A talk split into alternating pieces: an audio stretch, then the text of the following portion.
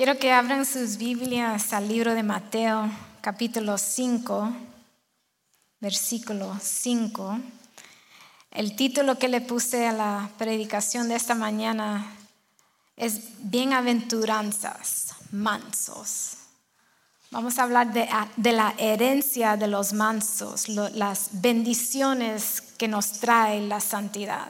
Y cuando vemos las bienaventuranzas, Jesús habló de las bendiciones que trae el reino a través de las bienaventuranzas. Y el reino no solo es, bueno, el reino de Dios no solo es este mundo, sino es lo que, lo que la herencia de los cielos. Amén. Amén.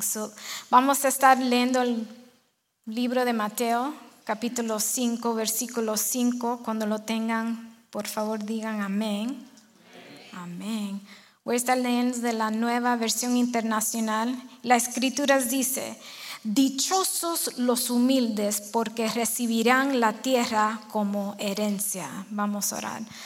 Padre Santo que estás en los cielos, te damos toda la gloria, toda la honra y te damos gracias por tener una oportunidad, por estar en tu casa este día, Padre. Gracias por permitirnos tener eh, respiro, breath in our lungs. Gracias, Señor Jesús, por este día.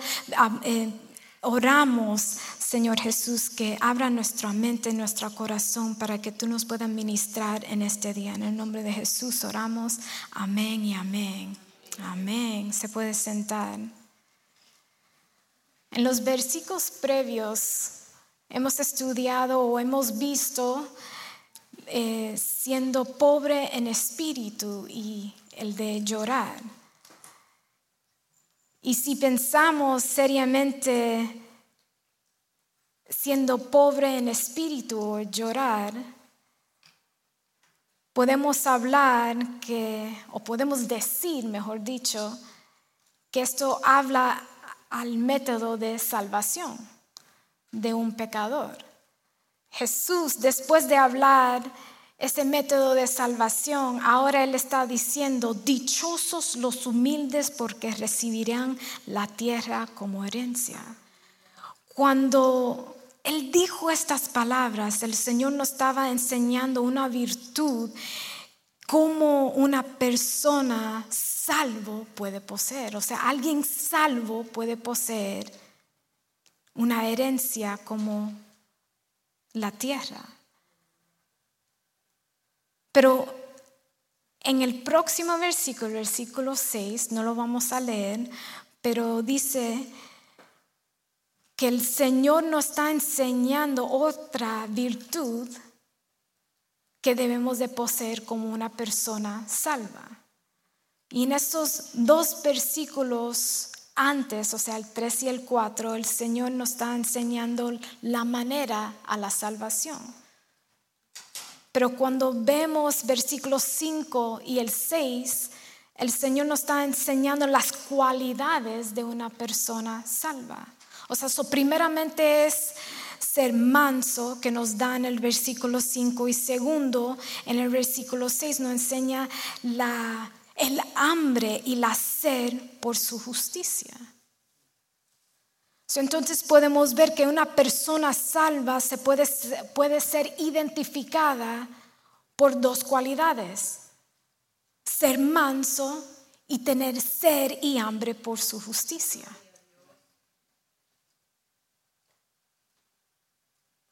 Si tú dices que eres salvo, entonces debe de poseer o debes de tener estas dos cualidades. Una persona salva se puede ser identificada siendo manso y teniendo, esa hambre y sed por su justicia.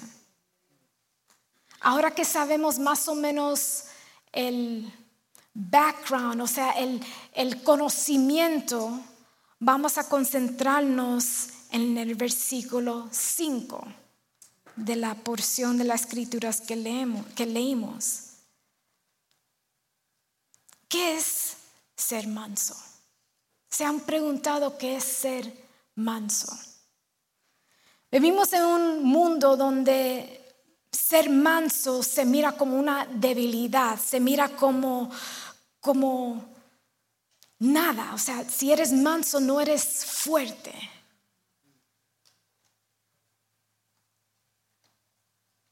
Nada puede ser más o sea, cuando alguien es manso, o sea, no se mira como si, si puede alcanzar ciertas cosas. Piensa que le falta algo. O sea, sus pensamientos no son buenos. Pero ser manso es poder tener el poder estar bajo control. La palabra griega que se usa para la palabra manso cuando se traduce, describe medicina. Y dice, cuando me puse a, investigar, a, como desentregar la, la palabra, me puse a ver que si describe medicina, entonces ser manso es poder tener la el dosis apropiado para sanar y no para matar. O sea, si te tomas mucha medicina de una, de cierta medicina, puede matar. So, si la palabra manso describe medicina, entonces es teniendo la, la dosis apropiada para poder sanar. Pero también esa palabra describe la palabra viento. Entonces dice que si un viento suave refresca, pero un viento recio puede destruir, un huracán, un tornado. Y terceramente, esta palabra describe o nos da una foto de un caballo. Para que conocemos o para que conocen, los que conocen, los caballos salvajes para poder ser los manso, tengo que usar la misma palabra, Tú no rompes o no quebrantas el caballo. Tú solo le rompes esa, ese pensamiento de él y lo hace más manso para que lo puedas caminar, para que lo puedas montar, para que lo puedas usar para lo que necesitas. So, alguien que continuamente vive en una vida independiente y loca nunca va a poder experimentar una vida de bendición. ¿Y qué son o qué podemos ver en las escrituras como ejemplos de ser manso? La Biblia no dice o nos deja ver que ser manso es describido como humildad o dulzura. Y cuando vemos a cuatro personas en las escrituras, podemos ver que es ser manso a través de sus vidas. Si vamos al libro de Génesis capítulo 13, vemos a Abraham que le dio la oportunidad a Lot a escoger la tierra. Y él podía decir, bueno, yo soy el, el mayor y yo tengo la... Yo puedo escoger, o sea, soy el más grande, a mí me toca escoger. Yo tengo el privilegio porque soy el más grande.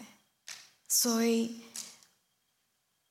I'm the oldest, I have that opportunity. Pero él dejó que Lot escogiera primeramente la tierra. Y eso lo podemos ver en Romanos, en el libro de Romanos, que Él lo dejó escoger primero la tierra. Pero después de eso, que Él hizo eso, el Señor le dio a Abraham una tierra que los ojos de Él ni pudo ver el fin de la tierra. Entonces Abraham siendo manso. ¿Qué piensan de José? Este muchacho fue maltratado, fue acusado, fue tirado en una prisión y Dios lo exaltó. Y entonces él tuvo la oportunidad de cuando sus hermanos vinieron a donde él pidiendo comida, él tenía el poder, él tenía todo el derecho de regresarle a ellos con venganza, pero siendo manso, teniendo, teniendo mansedumbre, le dio la oportunidad de escoger lo opuesto de la violencia y de la venganza. Él tenía el poder, pero lo tenía bajo control. Eso es ser manso. ¿Qué pasó con David? Él fue un rey y Saúl, bueno, iba a ser rey. Y Saúl lo estaba buscando para matarlo. Y en dos ocasiones David tenía la oportunidad de poder matar a Saúl, pero él no lo mató. Y los hombres de David le decían, mátenlo, porque él te, él te está buscando para matarte, maten, mata a Saúl. Pero David escogió no matarlo para honrar al Señor y la posición que Saúl tenía. Quizás tú puedes decir, bueno, yo no, no voy a ser rey, no fui tirado en la prisión, no me pasó eso como le pasó a Abraham. Pero un ejemplo bien dado a nosotros es Jesús. Si vamos a Primera de Pedro, capítulo 2, versículo 21. Dijo, para esto fueron llamados porque Cristo sufrió por ustedes dándole ejemplo para que sigan sus pasos. Jesús, el Hijo de Dios, fue llevado al matadero por nosotros. Y él no dijo nada. Él, solo dijo, Señor, si es tu voluntad. él fue llevado al matadero por darnos una oportunidad. Ser manso yo pienso que es, esencial. ¿Piensan ustedes que ser manso es una es esencial? Es esencial para la vida cristiana, es algo necesario para poder tener paz y prosperidad. Muchos creen que Jesús estaba en el, capítulo 5 de Mateo, que él estaba diciendo lo que dice en el Salmo 37, 11, que él estaba hablando igual. Pero Mateo 5 dice, dichosos los humildes porque recibirán la tierra como herencia. Y mirando el contexto del Salmo 37 nos da más entendimiento del Mateo capítulo 5, versículo 5. Siendo manso es esencial para entender la palabra de Dios.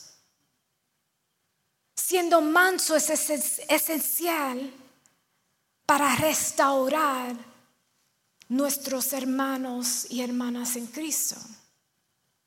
Siendo manso es esencial para la unidad. Meekness is essential to a Christian. It's essential for when people are in disagreement. Es esencial para cuando las personas no se miran, en la, o sea, no, no miran las cosas iguales. Ser manso es esencial para poder ganar las almas para Cristo. No podemos llegar a una persona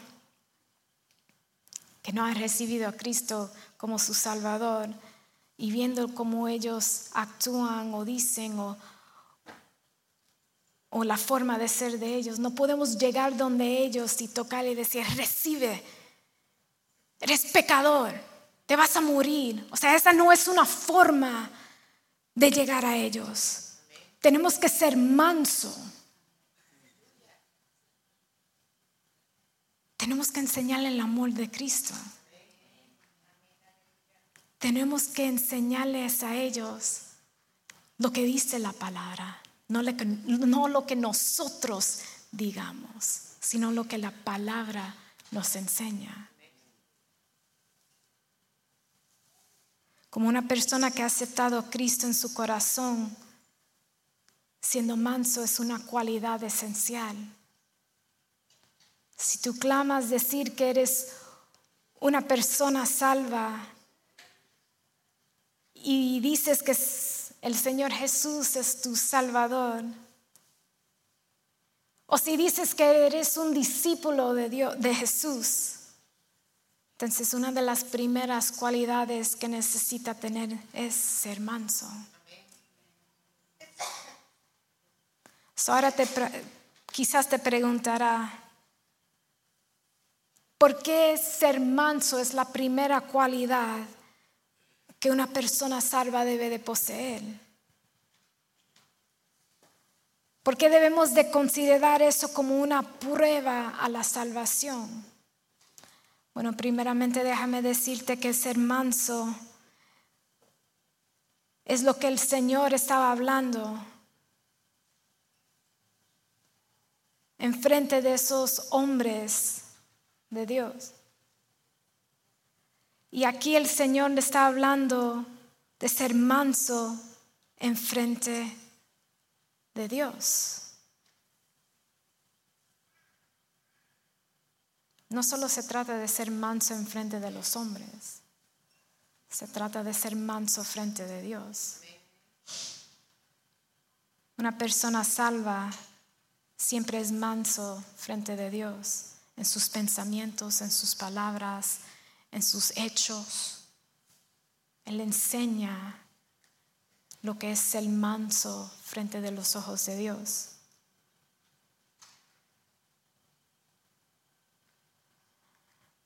Pero cuando hablamos ser manso hacia Dios, cuando Jesús estaba hablando de esto, no era algo que, que viene hacia nosotros con una fuerza.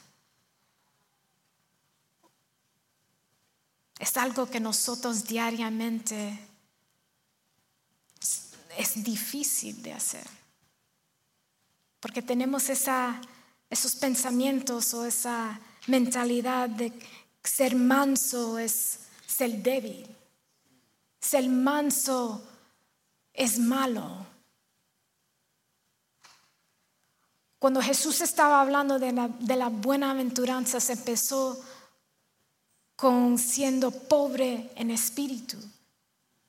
Nadie, nadie se proyecta a ser pobre Nadie dice cuando está chiquito, no me quiero quedar así porque no quiero ser un millonario. Nadie se proyecta a ser pobre. Pero Jesús empezó siendo pobre en espíritu.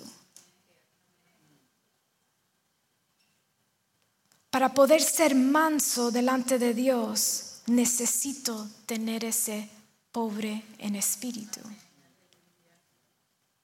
Cuando un vaso está lleno, no puedes llenarlo más. Cuando un vaso está vacío, tiene la oportunidad de llenarlo hasta que puedas. Cuando nosotros somos estamos pobres en espíritu, le vamos a dar Jesús toda la oportunidad para llenarnos. O sea, Dios, me he despojado de todo para darte la oportunidad de llenarme de tus cualidades.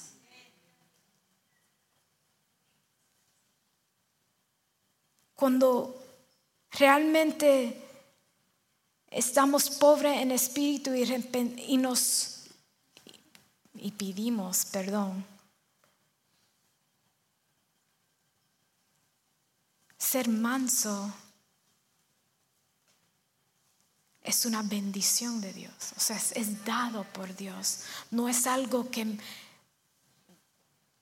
me, like I deserve it, no, es un regalo dado por Dios.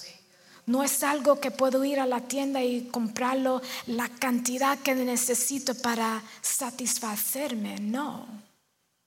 Ser manso es una cualidad, es una bendición que Dios nos da siendo pobre en espíritu.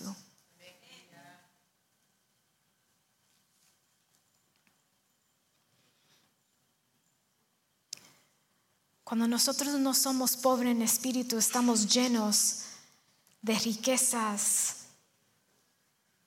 de pecado. Estamos llenos de cosas que realmente no debemos de tener. Tenemos cosas dentro de nosotros que cuando Dios nos mira dice, no quiero a alguien así. Pero Él nos ama tanto que aunque Él no nos quiera así, Él nos acepta, pero Él nos ama tanto que Él no nos deja de la misma manera que entramos a Él.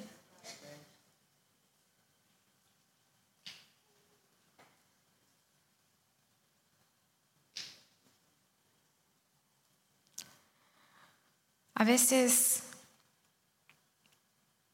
cuando salimos afuera hablamos con nuestros compañeros, amigos, familiares y impartimos con ellos, compartimos con ellos nuestra inteligencia o, nuestro conocimiento. Quizás ellos pensarán que nos estamos glorificando nosotros mismos.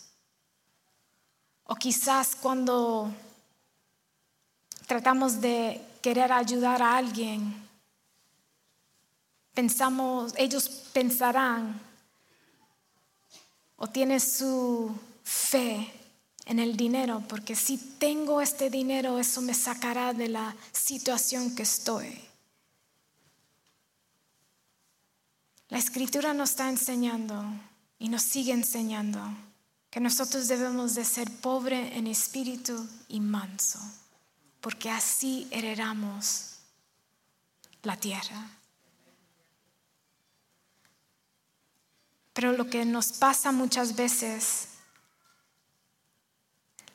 no queremos dejar de sentirnos orgullosos de ciertas cosas. No queremos dejar eso. Pero muchas veces esas riquezas de pecado nos puede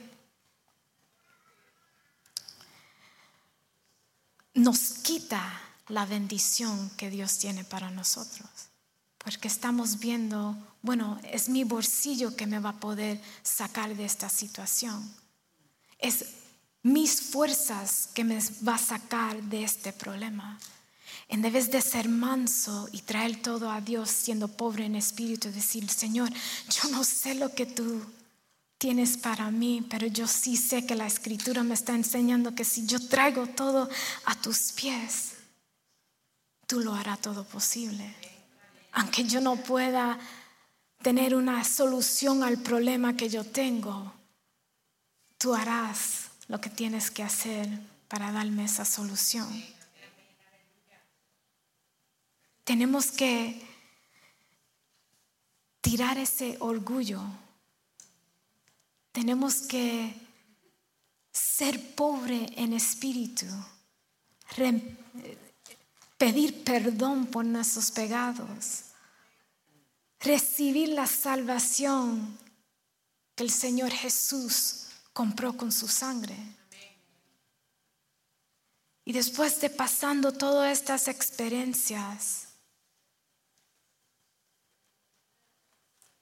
podemos decir, Dios me ha escogido a mí no porque soy una persona digna, sino porque Él le plació morir por mí.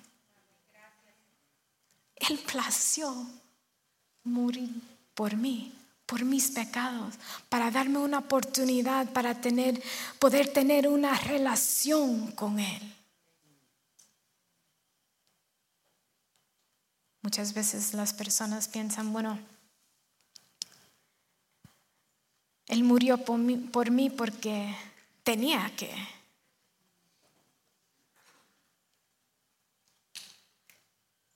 Me toca esto porque Él tiene que darme esto.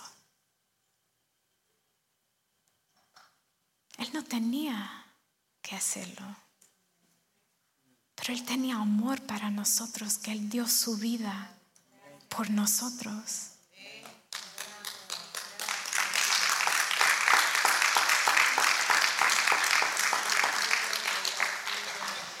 Siendo pobre en espíritu, siendo manso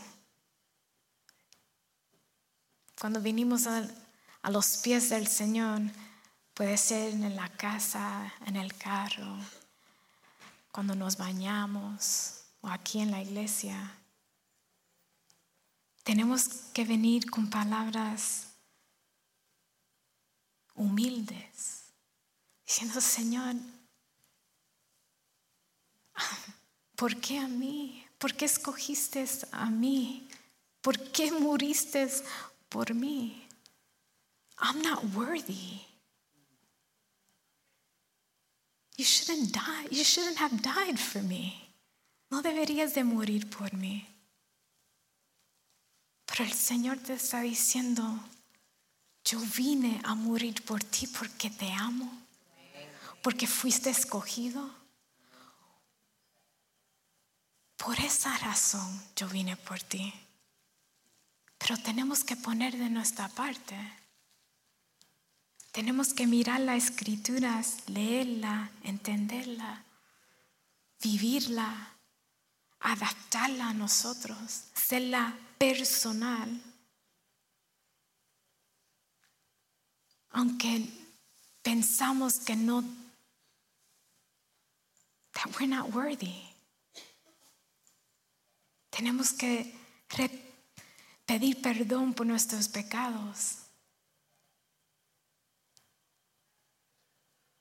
Tenemos que decir, Señor Jesús, solo tú eres digno de toda la gloria, de todo el honor, de toda la alabanza. Solo tú. Solo tú eres digno.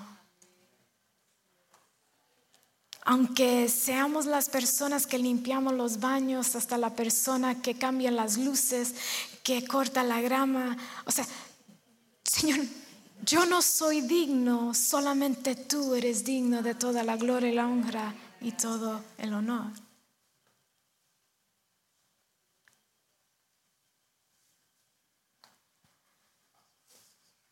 Tenemos que ser mansos, pero para muchos de nosotros es difícil ser mansos.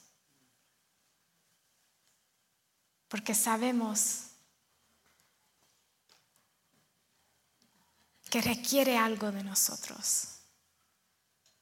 Yo tengo que despojar de cosas que aún quizás ni mi esposo sepa. O sea, yo tengo que quitar todo, deshacerme de todo para ser pobre en espíritu, para darle la oportunidad a Dios que haga su voluntad en mi vida. ¿Podemos ser manso en espíritu?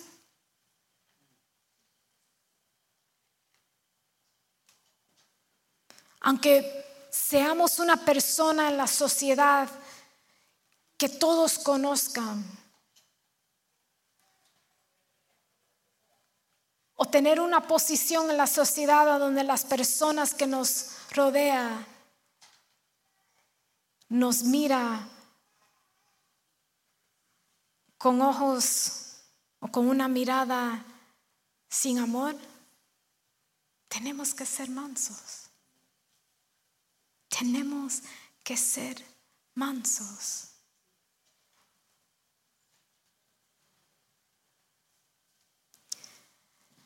El camino que caminamos en nuestra relación con Dios, muchas veces nosotros nos vamos a encontrar a personas que van a hablar de nosotros. Muchas veces vamos a encontrar situaciones que otras personas dirán, man, ¿vistes cómo ella es? ¿Ves lo que le está pasando a ella?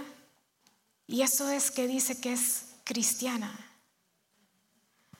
Muchas veces nos vamos a encontrar con situaciones así. Aún en nuestra familia íntima encontramos situaciones así.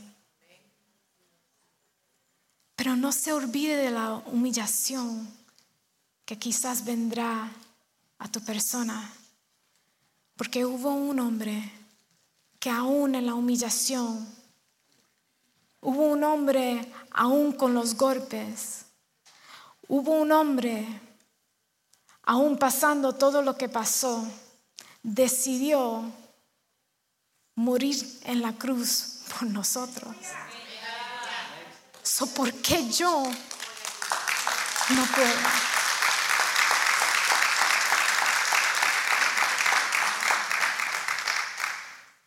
Las personas allá afuera quizás pueden poseer todo que ellos quieran. Pero como hijos de Dios nosotros poseemos algo que ellos nunca podrán poseer hasta que ellos hagan esa decisión. Quizás nosotros nos encontramos en una situación a donde no tenemos para comer cuando llegamos a la casa hoy. Pero tenemos a Dios. Y Él va a suplir toda, toda, toda, toda nuestras necesidades todas nuestras necesidades. Porque la escritura dice que nosotros heredemos la tierra. Con esto voy a empezar a cerrar. Moisés vio la injusticia que le estaba pasando al pueblo de Israel y eso le dio rabia contra un hombre. Y Dios puso a Moisés en el desierto por 40 años. Y ese proceso que él pasó en el desierto por 40 años lo rompió, lo quebrantó. Quitó su terquedad, su voluntad propia por 40 años en el desierto. Pero saliendo de ahí, Dios le dio a él la habilidad y la fuerza para poder ser la persona que iba a sacar el pueblo de Israel de donde ellos estaban. Moisés era un, hombre manso, era humilde, mucho más humilde de cualquier otra persona que podemos ver en las escrituras. Pero Dios tuvo que ponerlo en el desierto para romper toda terquedad y voluntad propia para que él podía ser el hombre que Jesús o Dios necesitaba para sacar el pueblo de Israel. hay situaciones, hay cosas que nos van a pasar, que nos van a quebrantar, pero Dios lo va a usar para un propósito. Él lo va a usar para ayudar a otros. Él lo va a usar para que nosotros podamos traer más personas al reino de Dios. Antes de la conversión de Pablo, él tenía el poder y él mataba a los cristianos. Entonces, ¿qué hizo Dios? Dios los cegó en el camino a Damascus, Damascus, Emmaus, Damascus, ahí, lo encegó. Y este muchacho tuvo que caerse a sus rodillas. Y fue el hombre que después de esto que Dios lo cegó, vino alguien, oró por él, le regresó su vista y fue el hombre que salió y predicó la palabra de Dios. Dios lo transformó en un hombre matador, en un hombre sin sentidos. Y lo hizo manso.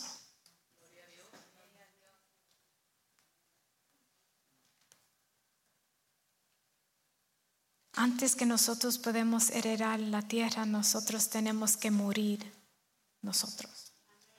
We have to die to self in order for us to inherit earth. We have to stop taking matters into our own hands. Tenemos que dejar de tratar de, de arreglar las cosas con nuestras propias fuerzas. Porque quizás nosotros somos impacientes. Necesito que salga esto ahora. Somos orgullosos, arrogantes.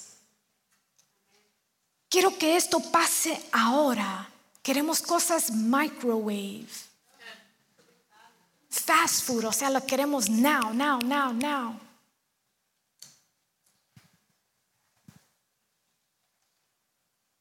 Pero cuando somos mansos, estamos como debajo, no como, estamos debajo de Dios y tenemos el poder de controlar porque Él nos hace manso. Hay solamente un camino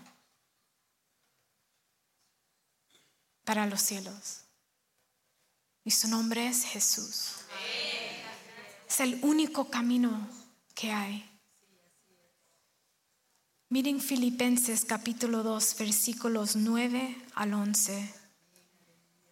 Y dice, por esto Dios lo exaltó hasta lo sumo y le otorgó el nombre que está sobre todo nombre.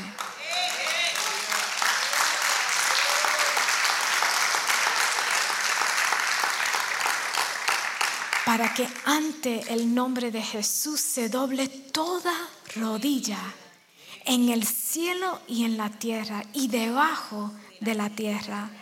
Versículo 11 dice, y toda lengua confesará que Jesucristo es el Señor para gloria del Dios Padre.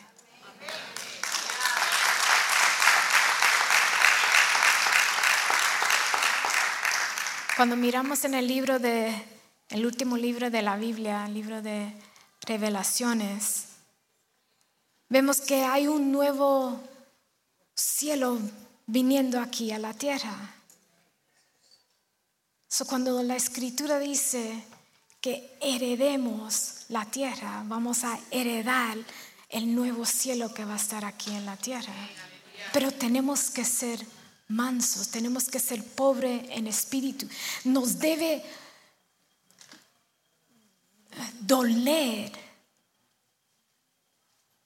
lo que hacemos y venir humildemente delante de Él y pedir perdón por nuestros pecados. ¿Quieres la bendición de Dios? Ven a donde Él en sus rodillas. Despójate delante de Él. Arrodíllate en su presencia No necesitas estar aquí en el santuario para estar delante de Él en tus rodillas. Puedes tener un parte o un lugar en tu casa a donde lo puedes hacer. Lo puedes hacer manejando a tu trabajo porque estás solo. Venga delante de Él, despojándose todo lo que tienes en tu corazón y confesando que Él es el Señor.